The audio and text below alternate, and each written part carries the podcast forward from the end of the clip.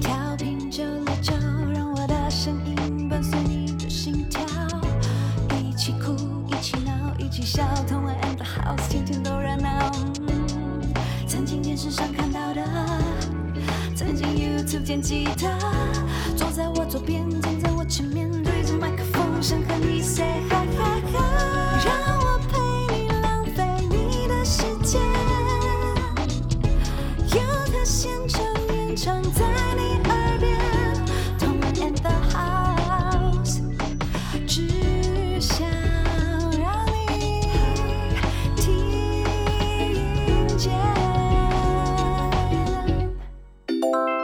贴心提醒：相关歌曲请搭配串流音乐平台或艺人 YouTube 官方账号聆听，一起用行动支持正版。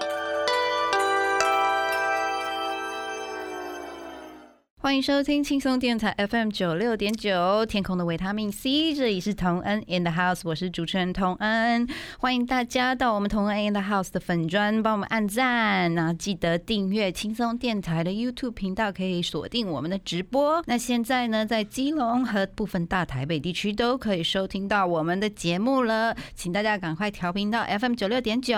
今天呢，我们一样邀请到企划阿峰来和我们一起聊聊华语音乐圈的大小事。大家好，我是阿峰。那今天要聊什么事？我先问你一个问题好了，好，就是你有你有关注金曲奖吗？有我其实因为我高中很专心在读书，真的很专心，真的真的。假的？你高中是书呆子吗？我国中、高中，因为我是读私立学校，所以我每啊我就一就直一直就那个氛围，你以前是好学生就对了。我我是校排名大概前三到前五，哎，你功课那么好、哦，。对。那你现在是压抑后的爆炸？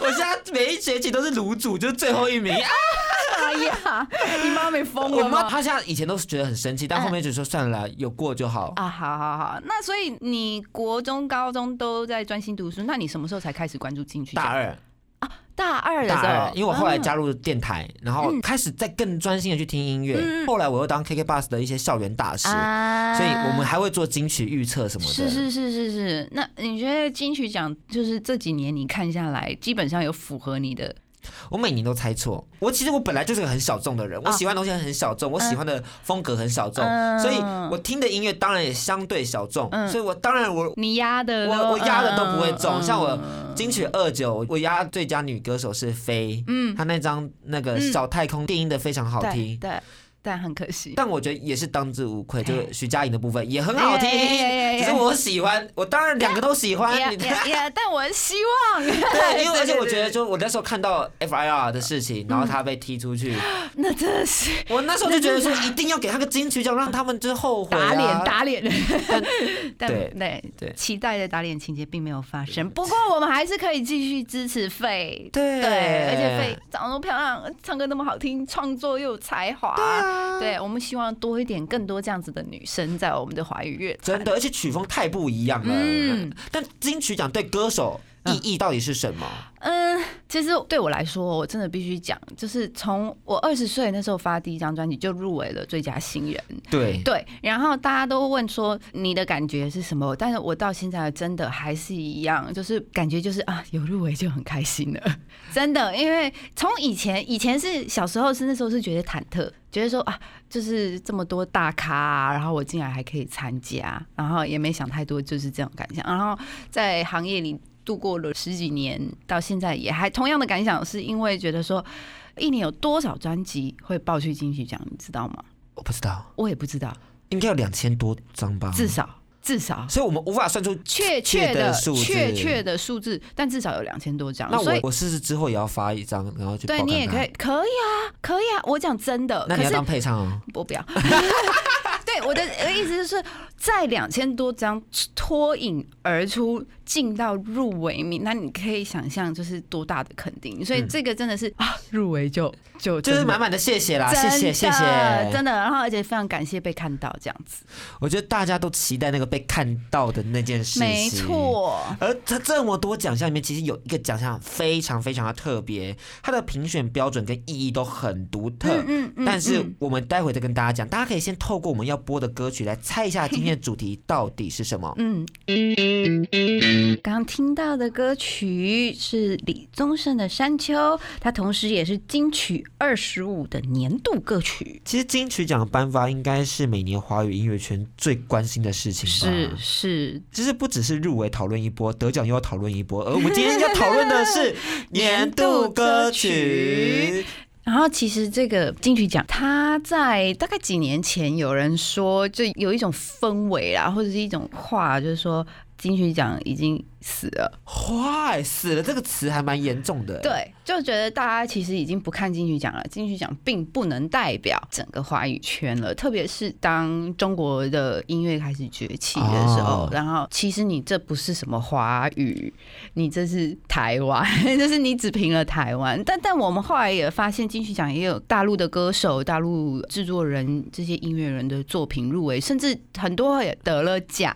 宋冬野。对对对，不止宋冬野，我之前还有录音奖，还有编曲最佳编曲也有过。对对对对对对对香港的其实也会来。我觉得后来，我觉得虽然有些人说死了，但是现在看下来，它其实依然还能代表华语流行音乐的下一个趋势。没错。那我们今天要讨论的年度歌曲，对它很特别，是一九九零它就有第一届的，那时候叫最佳年度歌曲。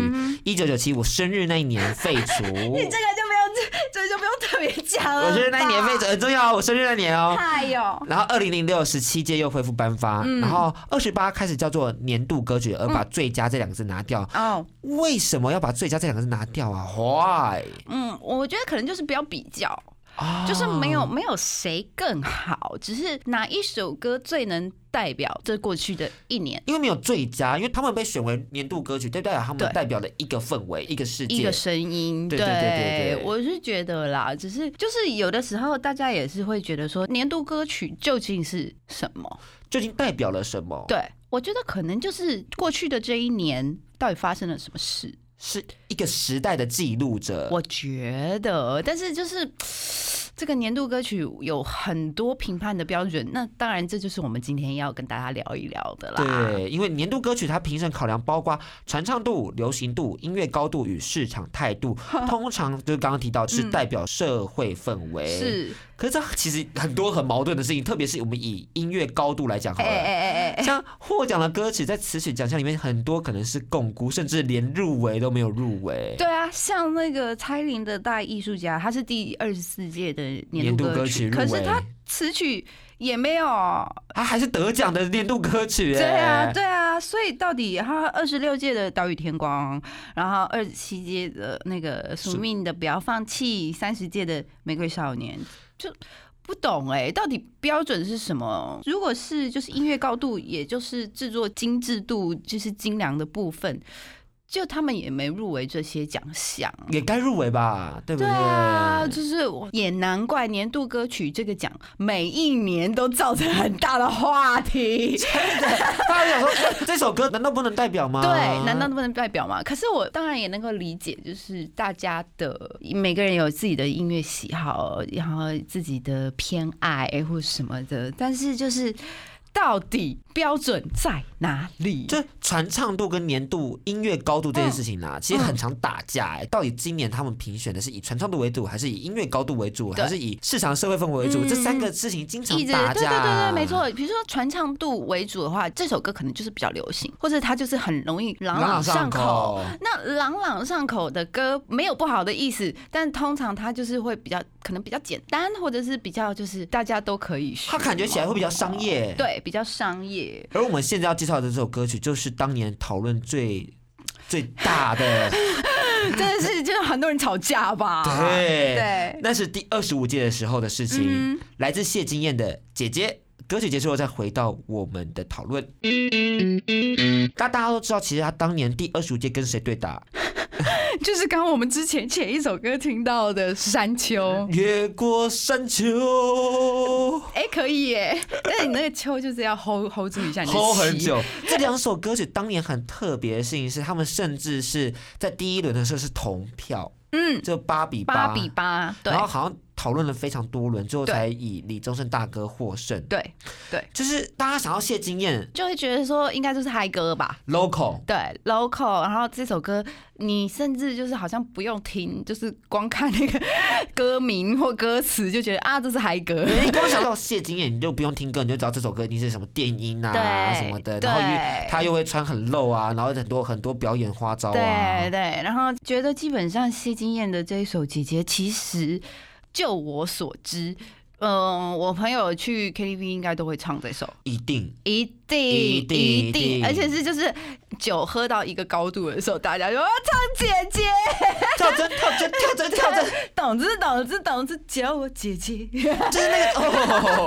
还有还有还有那个，呃 叫，然后 要有那种对，就是大家会觉得说。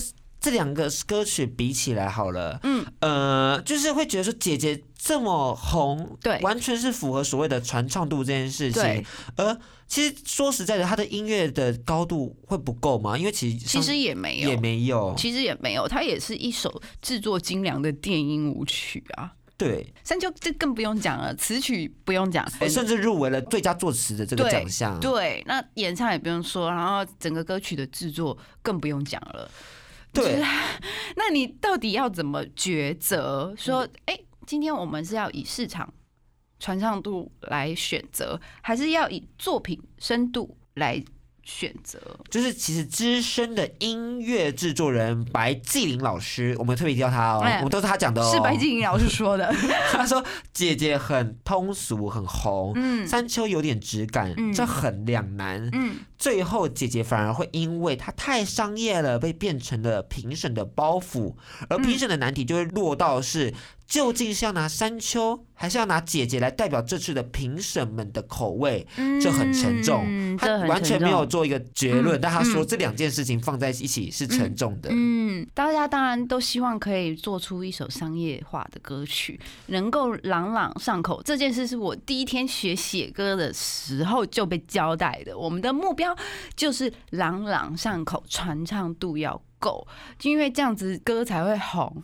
红了，当然不要说背后有名利啦，至少你作为一个创作人，你被看见了对你被，而且你被很多人看见。其实基本上朗朗上口，或者是商业这件事是我们的目标、欸，对，就今天反而到金曲奖变成是一种否定的感觉了。就说是包袱这样子，那我也不是很能够理解啦。当然，可能评审当然有自己的口味跟爱好，或者是他们想要接下来的一年台湾流行音乐市场要往哪一个方向。那我想他们选《山丘》这首。歌曲这样的歌曲，应该也是一个预示，就是希望接下来的一年的呃华语流行圈能够以更有文字深度的方向去走。嗯，我想应该是这样。然后你讲的很保守，因为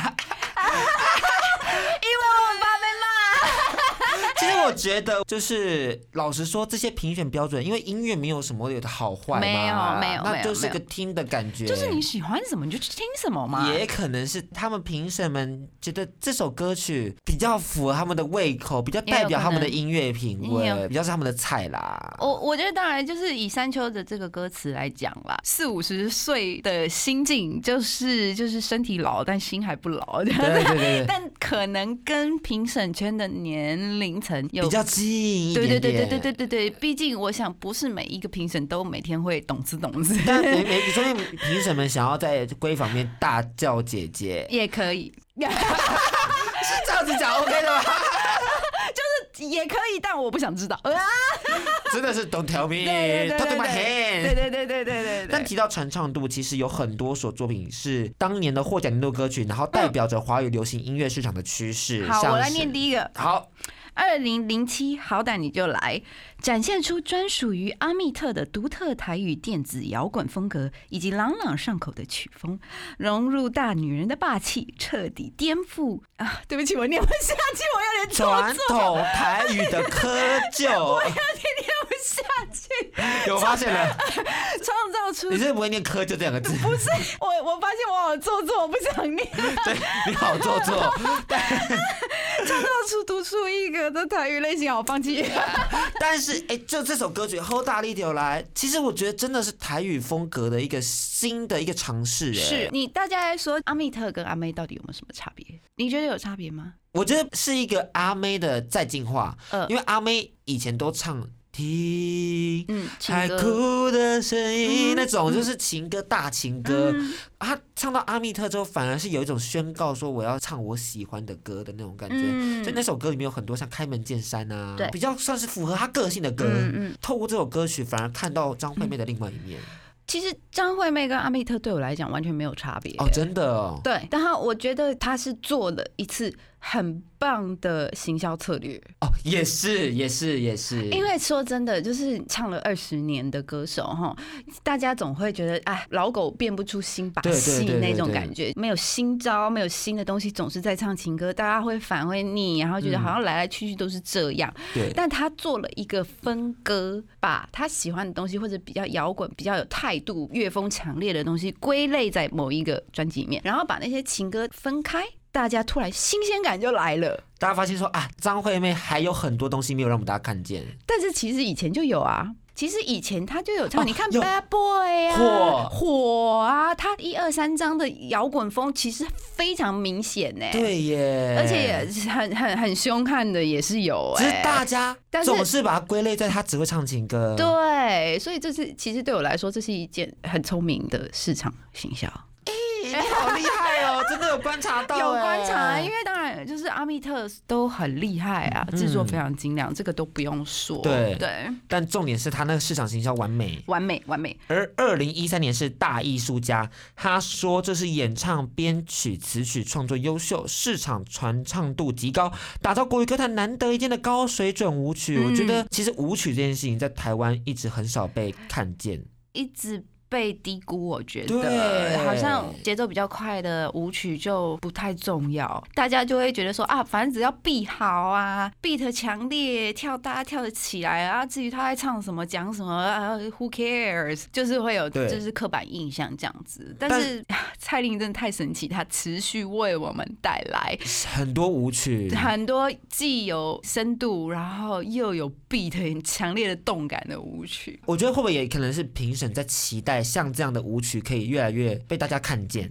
我觉得当然就是蔡依林其实也代表了一种乐风嘛，嗯就是舞曲这样子，就像我们刚刚讲的张惠妹代表了情歌这样子。那我觉得当然他们做了不一样的选择，像呃张惠妹是把这两件事分开了对分开，但是蔡依林是。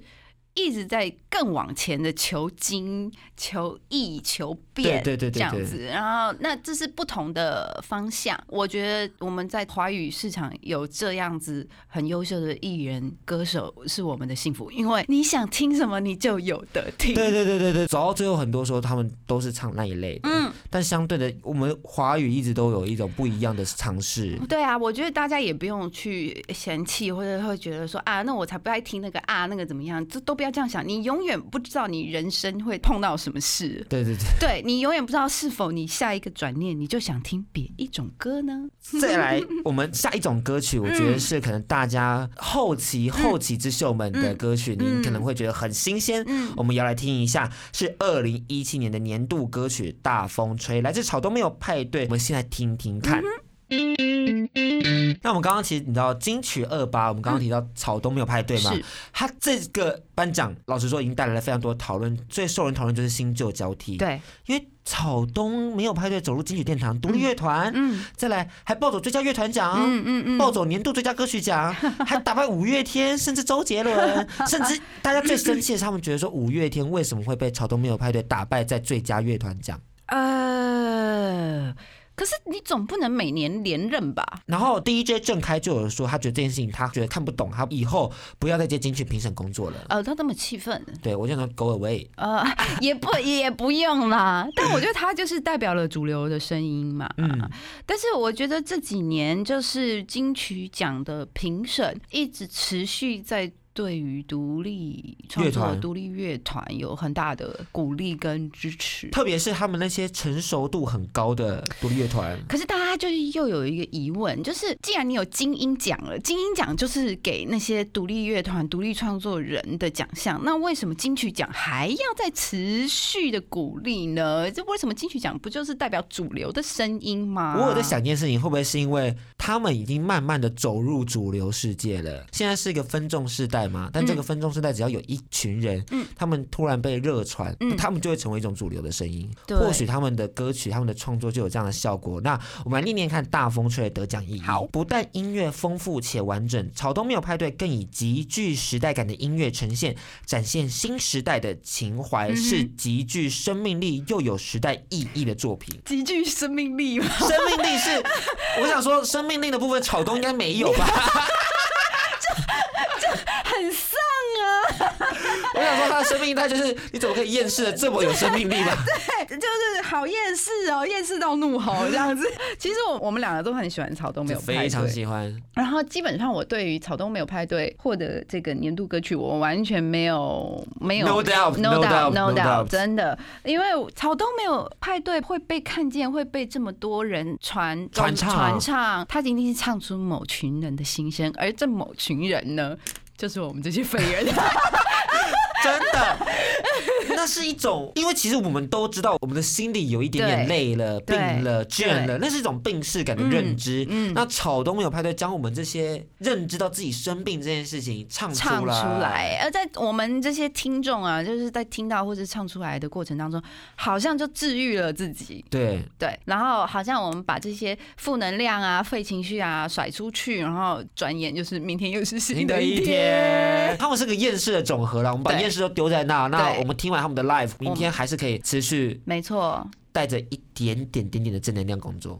啊，好惨哦！我们这些人怎么办呢、而另外又有一些人，其实也是代表社会意义，像是岛屿天光。没错，，这个这就完全不用讲。哦，我念一下好了。好此举创作极具生命力，又具有时代意义，激发新时代年轻人的热情，是一首传唱度和影响度兼具的年度歌曲其。实我觉得“生命力”这个两个词放在这两首歌曲，其实真的是截然不同的解释。哎，完全不同的生命力吧？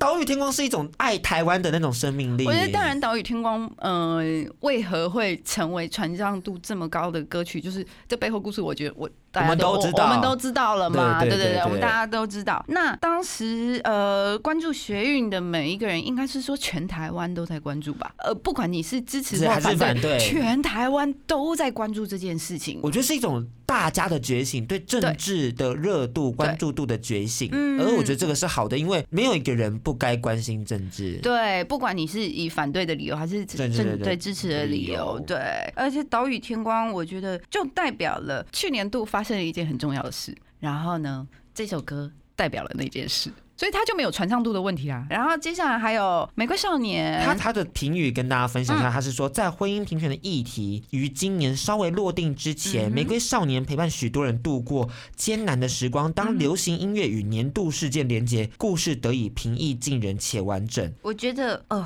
这是我第一次看到金曲的年度歌曲奖，他提到了就是议题嗯这件事，他们把嗯议题放进了感言里头。嗯嗯嗯嗯嗯，我我我觉得比另外一个刚岛屿天光是讲时代意义，对更更深入更一点，聚焦了更对对对对，更聚焦。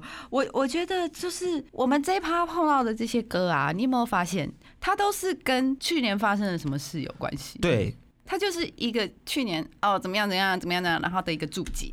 对，我们在关心什么？我们发发生了什么事？然后如果说今年呢、好，假设今年嗯没有政治上的问题，风调雨顺，没有天灾，没有人祸，那我们的标准是什么？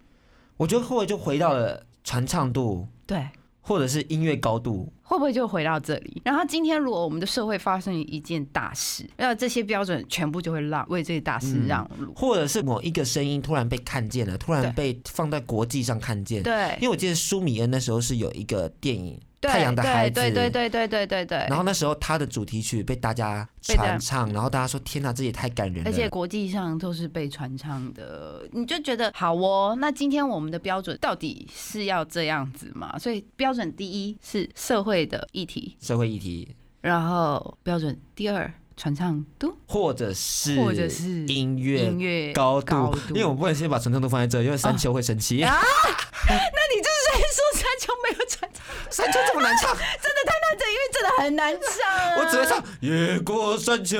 前面的拍子你可能都抓不到，对呀真的啊哇！所以说，嗯，当然就是每一年的年度歌曲跟嗯今年的金曲奖的评审组成有关系啦，对就是看评审的口味是怎么样。那大家如果也有各自的想法，也欢迎大家可以留言给我对，而年度歌曲它虽然不能代表每一个人啦，因为你可能像我没有看过《太阳的孩子》，actually，嗯嗯嗯，所以对我而言，他可能对我的那个连接度就不嗯嗯嗯嗯高。可是相对的，它代表的是你身在台湾，你应该要去认识而且关注的事情。是而且那时候书迷的那个可能也跟还我土地嗯绑在一起，嗯那个嗯传统领域的这件事情。对对对对老实说，这东西他们在凯道这么久了，这么久到现在还在那、欸。到现在到今天还在那，对，他们在那里，他们也是台湾的一份子。我们嗯其实大家都应该要去认识这些议题。嗯，我觉得年度歌曲，我想代表的就是过去一年我们的台湾社会发生了什么事。那我觉得，如果今天假使是姐姐中了，